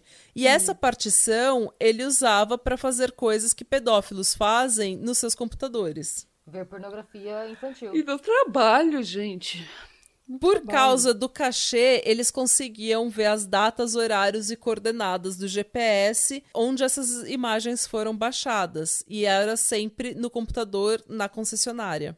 E assim, a polícia conseguiu rastrear o IP dele porque ele, ele fazia o download por um programa chamado Torrent. E. Não, Além de tudo, é burro, né? Sério? Nem pra usar Deep Web. Ele baixava Tor, pornografia alguma ele baixava Dark torrent. Web, ele usou Torrent. Quando você termina de baixar um arquivo no torrent, ele automaticamente começa a dar seed para upload. E é isso que o esse upload Ai, do você tá Josh, distribuindo. isso, e foi esse upload do Josh que um policial undercover pegou e conseguiu rastrear o IP do computador dele. E no computador do Josh, nessa partição do computador dele, eles acharam diversos downloads de criança pré-puberdade sendo molestada, estuprada e torturada. Nossa. Tipo, as imagens não eram só sexuais, elas eram violentas e aparentemente a vítima mais nova tinha 18 meses de idade. Nossa! Tipo Mano. Daisy's Destruction. Era tipo o pior que você pode imaginar de pornografia infantil. Era hardcore. Não era uma coisa assim, tipo. Sabe? Era é pornografia do Peter Scully. Era tipo pornografia violenta com crianças. A defesa do Josh tentou dizer que eles tinham hackeado o computador dele. Ah, a culpa nunca é dele, né? Acho incrível como, como acontece merda e a culpa nunca é dele. Nunca. É porque ele é viciado em pornografia, Ai, que, que, que, negócio mais avançado em se hackear no computador de um... De um, de um do, do dono, dono, de, de uma concessionária de carros usados, é. Sim. É isso que os hackers fazem, é isso que o Anonymous faz todo dia. Sim. Então, o problema é que a polícia, nesse caso, tinha feito um trabalho excelente. Porque eles também acharam uma foto tirada em 14 de maio, que era alguém tirando foto com o celular, tirando foto da tela do computador. E no reflexo. É, de, é ele. Ele estava ele tava tirando foto de um vídeo no YouTube. E daí, no reflexo, dá pra ver que ele estava usando o boné da concessionária. Mano, esse maluco é muito burro, ele é muito burro. Meu. Isso foi um jeito perfeito de se incriminar, né? Assim, foi evidência de que ele estava assistindo e documentando que estava assistindo e. Falta só ele segurar o jornal é, tá do bom. dia. E nesse dia, ele tirou uma foto, uma selfie com a Ana e com colocou na internet com a mesma, mesma roupa e mesmo boné. Mano. Então, pelo boné, eles acharam, eles sabiam que era ele que tava tirando a foto. Nem precisou segurar o jornal do dia, então. Ele fez isso sozinho. Ele Meu. fez tudo sozinho. Durante o julgamento dele, uma testemunha, amiga da família, disse que tentou denunciar o Josh porque quando ele era adolescente, ele estava, entre aspas, cortejando a filha dela. Ele estava tentando namorar com a filha dela. Ela também era da igreja, a família dela era da igreja. E ela disse que o Josh confessou ter molestado e penetrado suas irmãs mais novas enquanto elas dormiam. Ele, é, é, isso que você conta pra quem você quer chavecar? Então, eu não sei como que se deu essa confissão. Se ela confessou, se ele confessou pra ela, eu acho que ele não confessou pra ela, eu acho que ele confessou pro pai e elas fica, eles ficaram sabendo. Mas era algo que essa família já sabia e a filha dela foi proibida de namorar com o Josh e ela tentou denunciar para a polícia, mas na época a polícia não fez é, não fez não, o trabalho dele. É, eu acho que ela denunciou pro policial lá. É. Eu não sei, sinceramente, eu não achei para quem que ela é, para quem que ela denunciou, mas ela testemunhou no, no julgamento e ela falou que a vi foi, veio à tona que a vítima mais nova, a irmã mais nova que ele molestou, foi a Joyanna, que era. Ela tinha 5 anos de idade quando Nossa, ele molestou ela. Caralho. Ele tinha 14. E eu fico ah. imaginando assim que é, elas dizem que estavam dormindo, que não, falaram nada, mas eu garanto que pelo menos uma não estava dormindo. É, assim, elas aprenderam muito cedo a disfarçar. Uma delas, eu acho que foi a. Eu não sei se foi a Jill ou se foi a Jessie, ela contou tudo depois que tudo veio. Assim, em 2021 tal, ela abriu o jogo e falou: É, não, eu eu realmente eu lembro, eu fui molestada, foi uma merda, vítima, é. foi uma merda, e eu fui forçada a falar, a defender o meu irmão. Uhum. É, a Jill, ela se afastou completamente da família. Ela não fala com a família faz anos e ela é casada com dois filhos. É, mas ela, assim, o filho dela vai pra escola pública, ela usa calça, é uma família muito rebelde. Nossa, hein? É. Ela corta o cabelo, né? Nossa. É, muito rebelde. Ela vai no rebelde. salão, é. Bota batom. Sim, muito rebelde, muito rebelde. O que veio à tona também era o fato do Jim Bob saber muito antes da Michelle que o filho dele estava molestando as filhas. Ah. Então, ele passou pano e escondeu isso da própria mulher e depois, quando veio à tona, ele escondeu, ele escondeu isso do resto da família. O Josh foi condenado por pornografia infantil no dia 21 de dezembro do ano passado e ele está agendado para ser sentenciado no dia 5 de abril desse ano. Então a gente vai fazer um update quando isso acontecer. Ele pode pegar até 20 anos de prisão, mas a defesa, é claro, está apelando à condenação. A Ana disse que ela está orando por ele, mas que o futuro dos dois é incerto e detalhe, a Ana estava grávida e deu à luz ao sétimo filho pouco antes do julgamento começar. Eles têm sete filhos junto. Caralho! Sim. Eram quatro e agora. São sete. E é isso, gente. Essa é a E história. a Ana? Peraí, você falou agora, eu viajei um pouco, o Jorge estava ali atrás, eu me distraí um pouco. A Ana. A Ana tava grávida do sétimo filho antes do Mas julgamento ela ainda começar. tá casada com ele? Sim. Ai. Ela Oh, disse que ela tá orando por ele, mas que o futuro dos dois é incerto. Então tem muita gente que ainda fala, gente, a Ana vai ficar com esse cara ainda, mas assim, foi o que a gente comentou. Vergonha, é, indoutrinação, é, medo, falta de independência financeira. É muito. Sete filhos pra criar sozinha. Não é, uma, não é uma coisa fácil. Eu acho que, sinceramente, divórcio é a última coisa que ela tá pensando. Ela deve estar pensando em como que ela vai criar esses filhos. É. Ah, e por que que eu fiz esse episódio?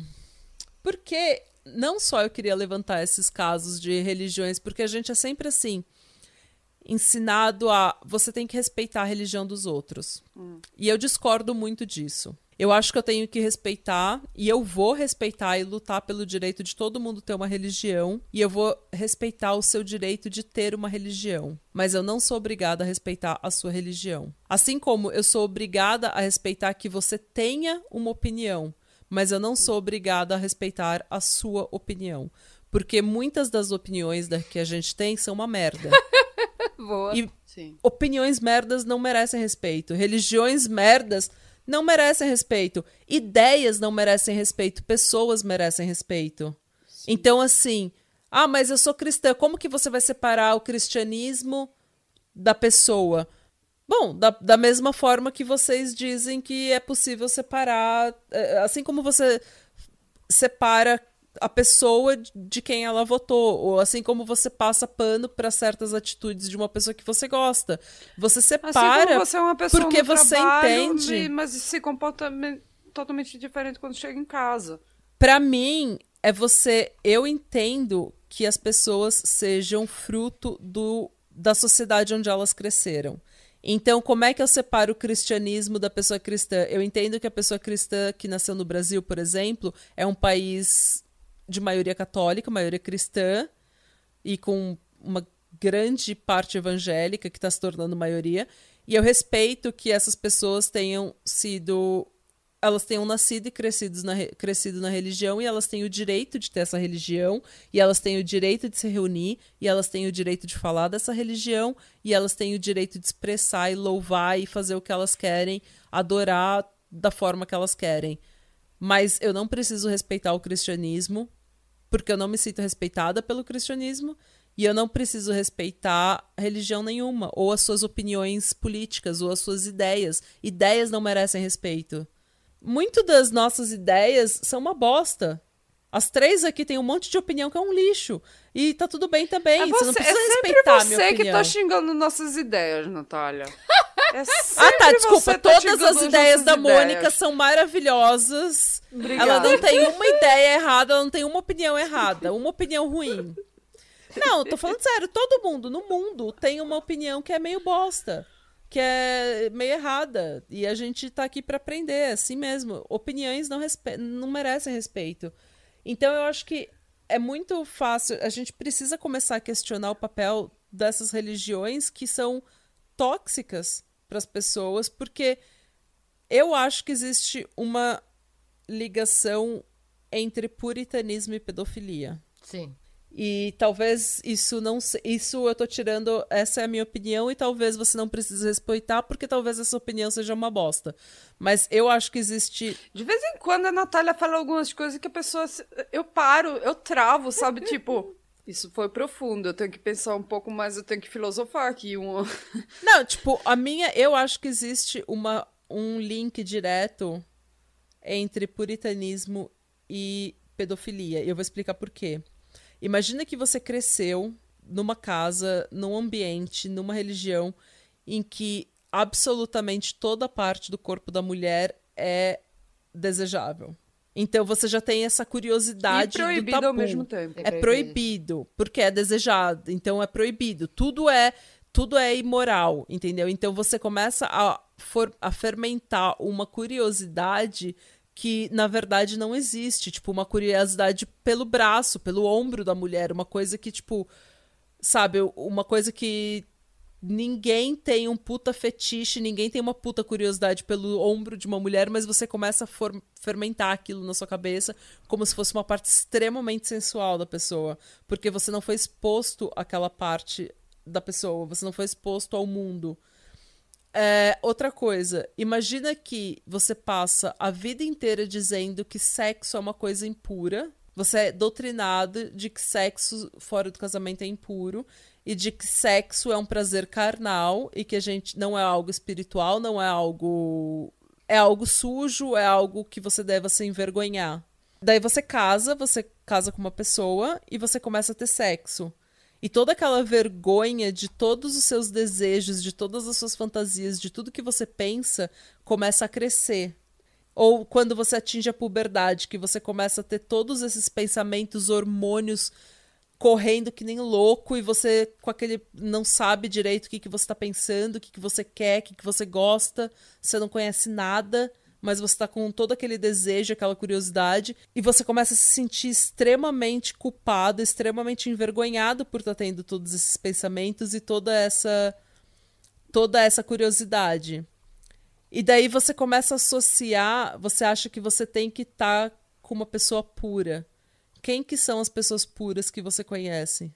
São as crianças. Ah, então eu acho que tá. você começa a voltar para aquela eu acho que na hora que você atinge a, a puberdade, você começa a ter vergonha dos pensamentos que você tá tendo, dos pensamentos sexuais que você tá tendo, de querer se masturbar ou, ou querer ter contato com mulheres, e você tá tendo tanta vergonha e você tá sempre sendo ensinado que tem que ser inocente, tem que ser inocente, tem que ser puro, que você começa a meio que ver criança como uma sabe, tipo, algo desejável, Sim. porque elas são a essência da pureza e da inocência que hoje em dia você não tem porque você atingiu a liberdade, a puberdade. Não sei. Mas quem somos nós para julgar? Não sei. é isso que eu tava pensando. É por isso que eu queria filosofar, porque acho que no Brasil, o Brasil é um país extremamente cristão, é extremamente puritano e eu vejo a relação com a Noruega. A Noruega é um país extremamente não religioso, praticamente todo mundo é ateu, só vai na igreja de na Páscoa e no, no Natal e em batizado. E assim, a e é sociedade. É, e a sociedade, tipo, a gente vê nudez o tempo todo na televisão como corpos de verdade, não nudez sexual, corpos de verdade, com pelo, com gordura, com estria, com celulite. A gente vê isso na televisão direto, é uma coisa extremamente normalizada. As crianças têm educação sexual já na, na primeira série, no, no jardim de infância. Elas começam a saber o que, que é papai, mamãe, beijo, carinho, esse tipo de coisa obviamente apropriado para a idade delas. E a gente não sexualiza as nossas crianças da forma como o Brasil sexualiza. E os Estados Unidos, ah, né, gente? gente pequenas Estados Unidos. Pequenas então, eu trabalhei em creche onde, sabe, eu já, já falei isso antes, sabe, criança, criança se toca, tá, tá, a pessoa tá, uma criança pequena, tá descobrindo seu próprio corpo, seu, o corpo tá desenvolvendo rápido, quer dizer, é, é Sabe, tipo, tinha tipo de criança que dormia e tinha uma mão dentro da fralda, sabe? Tipo, uhum. se tocando o tempo todo. E a gente tinha pauta, reunião sobre isso, coisa e tal, porque tinha algumas, algumas pessoas mais religiosas que ficavam, ah, a gente tem que fazer isso, porque essa criança tá, tá, tá se pegando, tá se tocando o tempo todo e coisa e tal, e não pode, e a gente. Eles não, querem isso... envergonhar, né? É, tipo, exatamente. É e, culpa, a gente tinha, e a gente. Porque eu, eu era desse pautão onde. Eu, não, isso, isso é um comportamento muito normal de crianças. E, e se a gente começar a punir a criança, dizer que isso é errado, coisa e tal, a gente a, a gente está destruindo a, essa, essa imagem de, que, que a criança tem sobre sexualidade. Ela, ela vai pensar essa que isso é uma coisa saudável, que, né? É, exatamente, hum. que vai pensar que meu, meu corpo é uma coisa suja é, que eu devia me envergonhar. Sei, impuro, é, então. E, e, e, eu acho bom que o pessoal fala isso. Não, não tem hum. nada de errado. A criança tá descobrindo seu corpo, deixa ela pegar. Na Noruega a gente sexualiza muito menos as, as crianças e no Brasil que é um, e nos Estados Unidos que são países assim super puritanos, tradicionais, que ficam com esse tabu todo, as crianças com 12 anos já estão transando, tipo, já são super sexualizadas, estão usando maquiagem, estão, hum. sabe, tipo, é dançando boquinha da garrafa já com 9 anos de idade, igual eu. E é isso, gente, essa é a minha filosofia, essa é, essa é a minha militância, esse é meu episódio e... Foi bom. Muito obrigada. Cara, foi, foi ruim, um ótimo episódio. O episódio foi bom. Muito obrigada. Mas eu tô, eu tô desencantada com a humanidade. É, é a gente tem que tomar um cuidado também com que tipo de reality show que a gente consome, né? Porque... É, não, nada cristão. Ai, fica difícil. difícil. Não, nenhum reality show cristão, pelo amor de Deus. Só os que são agnósticos e que tanto faz. Imagina, cê, qual é o nome daquele Love After Lockup, onde ele se encontra depois Sim, Amor Atrás das Grades. Então, e aquela mulher doida que é mormon e, e Ah, não, mas... Ficar... Sim, não, ela é louca, mas tem realities de toda... Tem pessoas de todas as religiões lá. Eu tô na terceira sim, temporada, sim, tem um é muçulmano, é verdade, inclusive. É é, então não é focado, eles não fazem apologia a nenhuma religião naquela série. As pessoas não. têm a religião delas e ninguém Todo quer nada mundo é fudido igual. Exatamente. É, gente. Tem de tudo. Não, lá. mas é tipo. Eu tenho um problema sério com religião, mas assim, eu não, eu não sou mais ateísta, ateia militante, sabe? Que fica pregando muito. Mas assim, a gente precisa começar a questionar, porque em todas as religiões tem alguns comportamentos que são extremamente tóxicos e que não preparam a pessoa para uma vida normal. E a gente simplesmente é educado assim: ah, aceita, você tem que respeitar. É tipo, tá bom, eu tenho que respeitar a pessoa, o direito dela ter essa religião, mas eu não vou respeitar uma religião, tipo o catolicismo. Não, porque, tipo. Eu não vou respeitar o catolicismo. Você tá respeitando uma, um, é, você tá respeitando uma filosofia, uma opinião. Ficar o mesmo. Eu vou Vou o quê? Vou também aceitar a opinião do nazista. É, exatamente. Que, que odeia tem certas e... opiniões que você não tem que respeitar porra nenhuma. E, tipo, o catolicismo Sim. é uma coisa que eu não, não respeito. Eu não respeito como que uma igreja é, vive sentada no ouro enquanto as pessoas estão com fome. Eu não, que, sabe? Ah, eu, não, eu não respeito uma igreja que vai pro, pro continente mais afetado pela AIDS e fala que as pessoas não precisam usar camisinha ou que é, uhum. sabe, que molesta a criança e depois simplesmente transfere os padres. Uma igreja que apoiou o nazismo, que apoiou a escravidão. Não vou respeitar, desculpa. É isso. Fica isso. E é isso, gente. É com essa, essa, essa mensagem, mensagem positiva, positiva gratiluz. Ah, eu não sei, eu tô assim, eu tô pistola, eu tô olhando foto desse cara, eu tô achando esse cara ridículo, eu tô brava. E ele é careca, você tá vendo que ele é peruquento porque não, tá ele parece, careca. ele parece um, ele parece um bebê gigante. É. E o, que, o pior é que faz sentido, porque ele nunca precisou crescer, né? Ele sempre teve alguém protegendo ele das merdas que ele fazia. Finalmente, depois de quantos ah. anos? Faz pelo menos 20 anos. Depois de pelo menos 20 anos fazendo merda, alguém. Ó, se a investigação da Harpo Studios, que a Harpo Studios denunciou, foi em 2006 e o show deles começou, foi de 2008 a do, eles já estavam em alguns especiais do TLC, mas o show só foi cancelado em 2015. É. Concorda? É, foi, foi Você acha que a TLC não sabia né? dessas, dessa investigação? Claro que sabia. Hum pau no cu dos puritanos. Eu falo para vocês que conservadorismo e puritanismo são doenças mentais. É um problema cognitivo sério que a gente precisa combater. Um peruquento de cada vez. Ai, gente, sei lá. Sejam bons. Parem com a putaria. É, muito obrigada pela sua audiência, pela sua paciência e suculência. Muito obrigada pela sua audiência, sua paciência e suculência, Exatamente. É, mas, gente, eu tô, sei lá. Estamos pistolas. Ah, não, eu acho que essas e coisas. cansadas. Assim, é. Eu e acho que. pobres. É. Sim. O que, que é você ia falar, Rê? Eu acho que. Não, é que essas coisas, para mim, a pior. O, o, pior vilão é o homem bosta que se acha uma boa pessoa. Eu prefiro quando a pessoa é um embuste, sabe que ela é um embuste, sabe? Mas aí chega esses caras, tipo. Sou eu, sou eu, sou eu! É, é. Sei lá, chega esses caras tipo Sean Great falando que a culpa nunca é deles por nenhuma das merdas que eles fazem. Ou esse cara falando que pediu a Deus perdão, que o segredo dele é ter segredo. Não, mano são bosta, assume que são bosta. Para de falar que, que o seu segredo é que você tem. Segredos. É que você tem vícios não. secretos. É que você tem. Não, é você tem uma tara errada, você é um pedófilo nojento. É isso que você é, é isso que você sempre vai hum. ser e que você sempre foi. Aceita. E ficar falando de Deus, Deus me perdoou, tô cagando é, não se Deus te perdoou, vai, vai se, vai se é. tratar é. e vai aceita fazer Aceita e se trata, se você não tá aceitar, você não pode se tratar. Aceita, é. se trata. É verdade, tá bom. E aceita, mas cu. se trata. Burning Hell. É isso.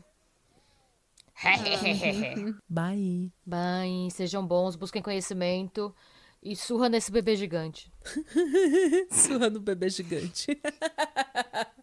Isola só, eu vou isolar só esse som. Tchau, Hadebra. Hadebra. Sloan.